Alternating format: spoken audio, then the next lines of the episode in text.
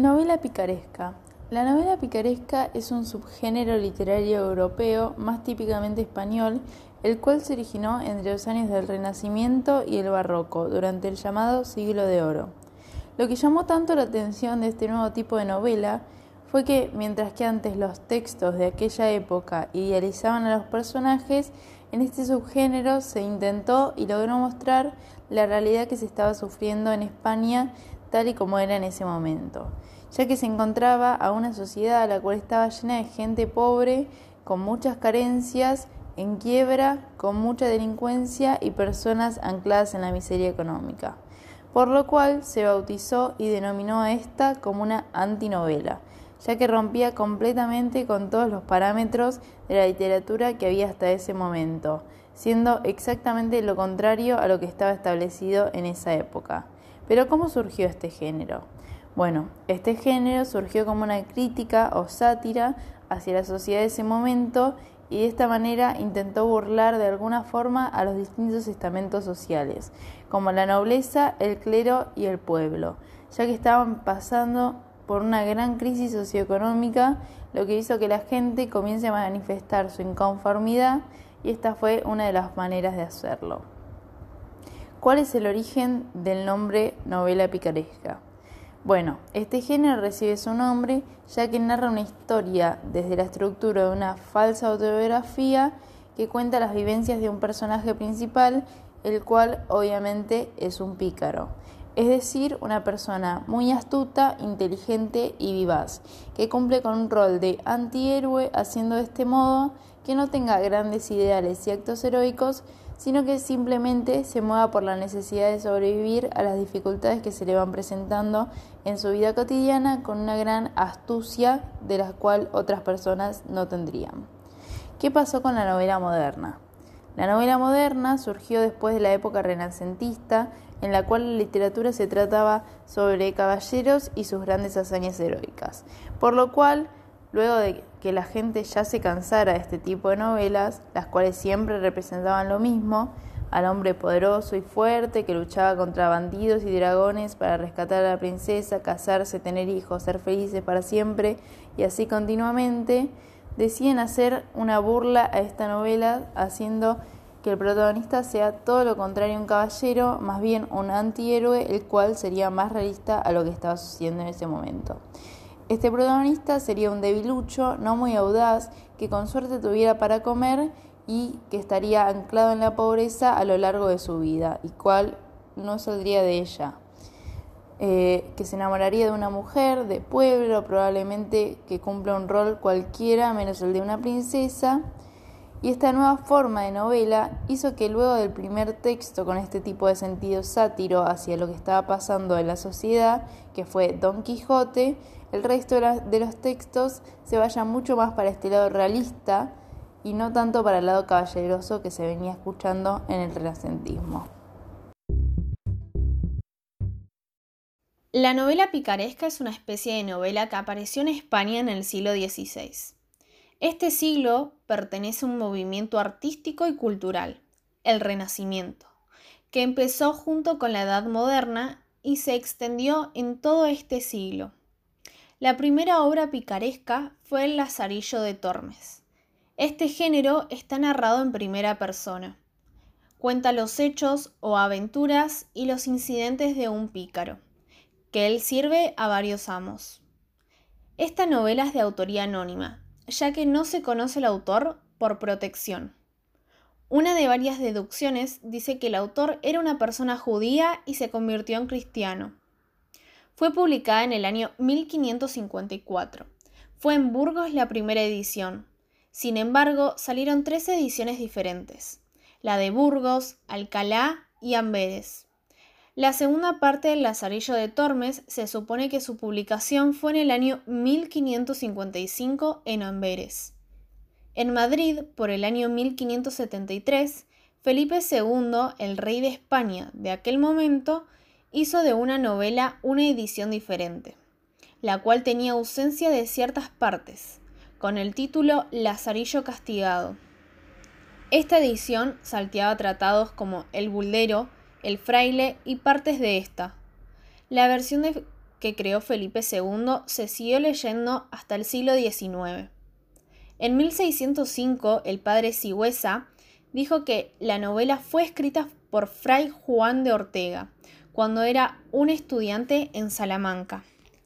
El personaje principal de esta novela era Lázaro, un joven muy pícaro y tenía un ingenio superior. Tuvo que pasar por varias adversidades y momentos difíciles por la culpa de sus amos. Tenía que sobrevivir y él luchaba por eso. En este relato se critica permanentemente al clero regular. Por ejemplo, en el cuarto tratado, cuando el amo de Lázaro es el fraile, hace una fuerte crítica porque no estaba de acuerdo que el fraile tenga sus travesuras. Tampoco al fraile le gustaba estar en el coro, y gastaba demasiados zapatos ya que caminaba mucho y no dentro de la iglesia. Entonces Lázaro decidió dejarlo. Es una novela que es antiheroica, ya que sobrevive pero no está lleno de virtud, y su ideal era no morirse de hambre, como en el tercer tratado, con el escudero. Es cuando sufrió muchísima hambre, ya que el escudero no le daba de comer.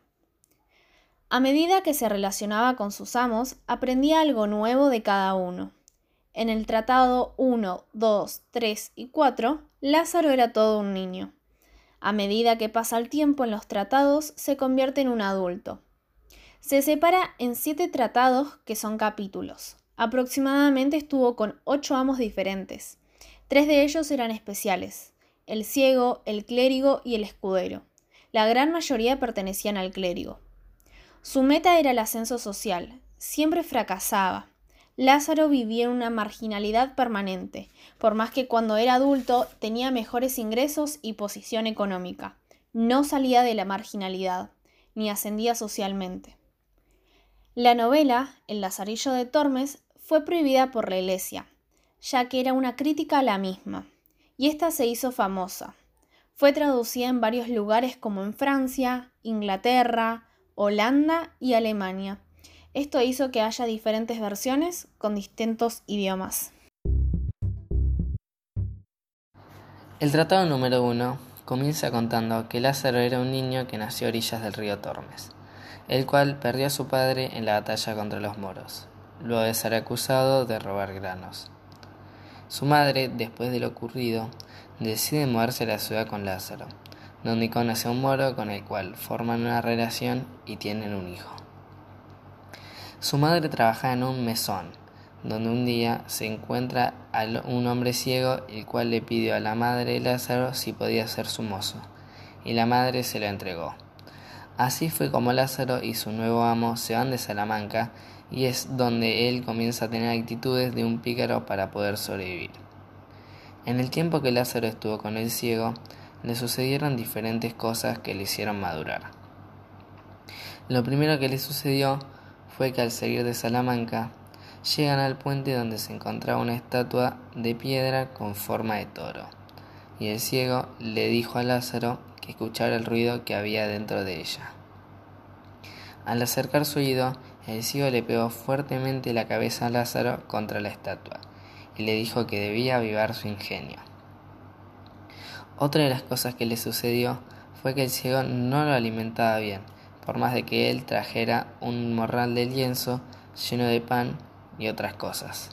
Entonces Lázaro descosía a un lado del morral para sacar comida y luego volvía a coserlo. Luego de comer, Lázaro quería tomar un poco de vino del jarro que pertenecía al ciego. Su idea para poder hacerlo era tomar a través de una pajilla. Como esto no le funcionó, él decidió hacerle un pequeño agujero al jarro y taparlo con cera. Luego, Lázaro se acuesta entre las piernas del ciego y derrite la cera con el calor del fuego y toma el vino. El ciego al darse cuenta que Lázaro le estaba tomando el vino, le partió el jarro en la cara, haciendo que pedazos del jarro queden incrustados en ella. Y también le rompió los dientes. Lo siguiente ocurrido fue que el hombre trae un ramo de uvas y al principio iban a comer de una en una cada uno. El ciego comenzó a agarrar de a dos. Por lo tanto, Lázaro hace lo mismo y el ciego al ver que Lázaro no se queja lo acusa de estar agarrando más de una uva a la vez. El siguiente suceso fue cuando estaban en un menzón de escalona y el ciego le pide a Lázaro que vaya a buscar vino a la taberna, mientras se asaba la longaniza. Lázaro le roba la longaniza y la cambia por un nabo y se la come. El ciego al darse cuenta que no era la longaniza, lo culpa a Lázaro, le abrió la boca y metió su nariz en ella para comprobarlo. Luego de todo lo sucedido, Lázaro decide vengarse del ciego haciéndolo creer que iba a saltar por la parte más fina del lago para poder cruzarlo. Pero en realidad, Lázaro lo pone frente a un poste y hace que choque su cabeza contra él, dejándolo tirado en el piso casi muerto.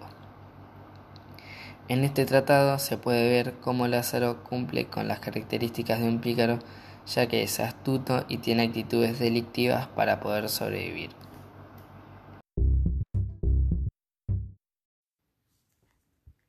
En la novela se puede ver que la sociedad que se describe no conoce la niñez ni los derechos como los conocemos hoy en día.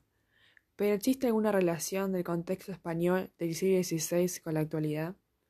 Para responder a esta pregunta, debemos saber que la novela el autor nos dramatiza un poco la historia de Lázaro de Torres para hacerla más interesante. Pero la realidad es que la sociedad española se encontraba en una crisis moral. La pirámide social, que ponía a la nobleza a lo más alto y al pueblo en la base, está empezando a perder fuerza, lo que provocó que poco a poco los nobles pasaban a ser una clase social sin función. Además, la Iglesia comenzó a, perder poder, ya que comienza la etapa Renacimiento, donde se deja de poner a Dios como centro del universo y vuelven a surgir los conocimientos heredados de los griegos y los romanos, que como consecuencia el hombre se empieza a cuestionar los conceptos ya aprendidos. Además, es en este siglo donde España alcanza su apogeo económico al unirse con Portugal, para la conquista de los imperios azteca, maya e inca, bajo el poder de los reyes católicos, que fueron quienes financiaron a Cristóbal Colón, lo que produjo que sea el imperio global más extenso durante los próximos 300 años. Durante el siglo XVI, los derechos de los niños y el concepto de la niñez no era algo conocido. De hecho, son declarados recién en 1948 por la UNICEF. Esto se refleja durante toda la novela, ya que sus amos lo maltrataban, lo hacían trabajar demasiado y lo llevan al punto límite entre la vida y la muerte. Un ejemplo de esto es cuando Lázaro es obligado a independizarse a muy temprana edad ya que su familia era muy pobre, su madre había quedado embarazada de un ladrón y su padre había muerto en la batalla contra los moros. Esto en la actualidad es ilegal. Hoy en día hay leyes mundiales que protegen a las personas hasta cierta edad. Estas leyes son intransferibles e irrenunciables, lo que significa que ninguna persona puede vulnerar los derechos bajo ninguna circunstancia. En resumen, Podríamos decir que actualmente no existe una relación del contexto español del siglo XVI y el contexto actual, ya que hoy en día existen organizaciones que se encargan exclusivamente a cuidar la niñez y los derechos individuales de las personas, como por ejemplo UNICEF.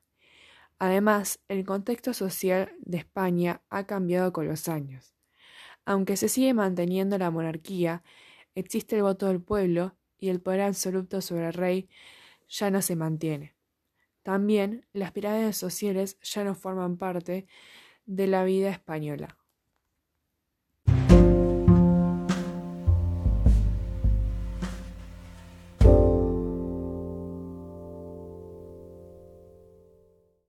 Y ahora vienen los bloopers.